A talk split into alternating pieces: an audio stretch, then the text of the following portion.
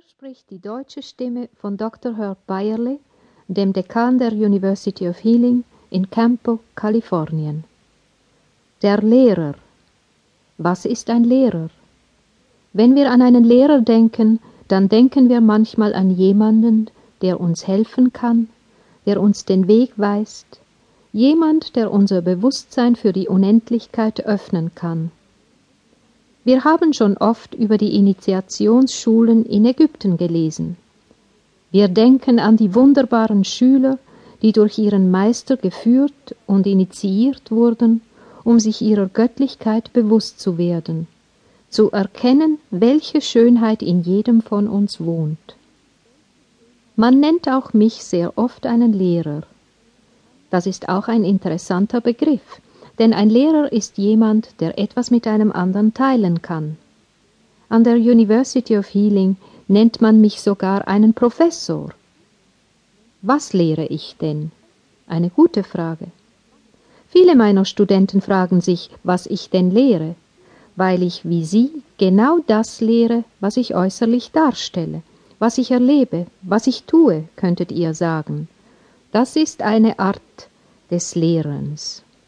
Der wahre Lehrer, einer, der nicht im akademischen Sinne lehrt, ist einer, der so lebt, wie er denkt, der das lebt, was er glaubt, und der dann Menschen ähnlicher Geisteshaltung zu sich hinzieht.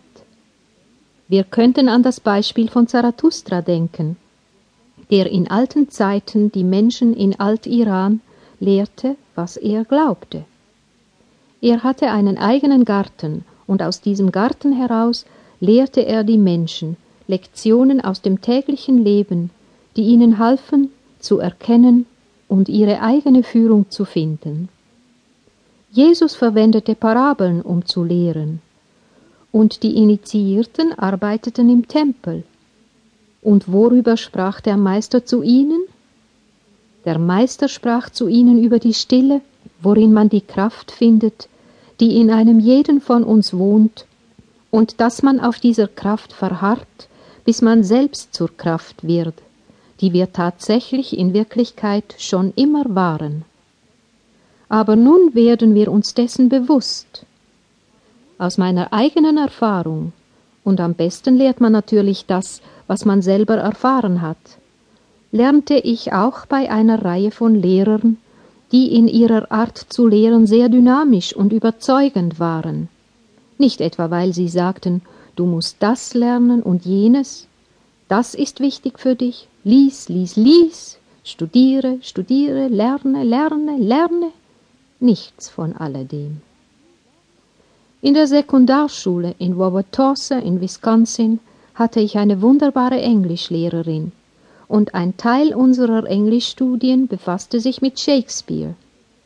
Diese Dame war eine ausgezeichnete Lehrerin für englische Literatur, wirklich sehr gut. Aber in einem Bereich war sie außerordentlich, weil ihm ihre ganze Liebe galt. Da erwachten all ihre Gefühle, sie schien verwandelt, und anfänglich machten wir uns über sie lustig, als wir sie so erlebten. Aber dann begeisterte sie auch uns, und unsere gemeinsame Liebe für dieses Thema wurde sehr rasch eine Liebe, derer wir bewusst waren, und so wurde sie ein Teil von uns.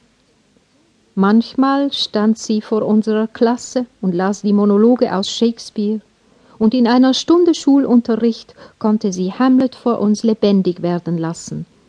Die Schauspiele Shakespeares wurden durch sie für uns lebendig, lebende Wirklichkeit.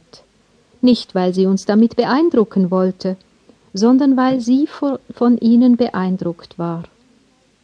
Und als sie diese großartigen Szenen in den Worten eines Meisters las, da wurde der Meisterautor, Herr Shakespeare persönlich, in unseren Herzen lebendig, und später an der Marquette University belegte ich Shakespeare als eines meiner Vorlesungsthemen. Ich werde nie vergessen, dass diese Sekundarlehrerin Shakespeare für mich lebendig werden ließ. Ein guter, ein wahrer Lehrer ist jemand, der an das glaubt, was er lehrt.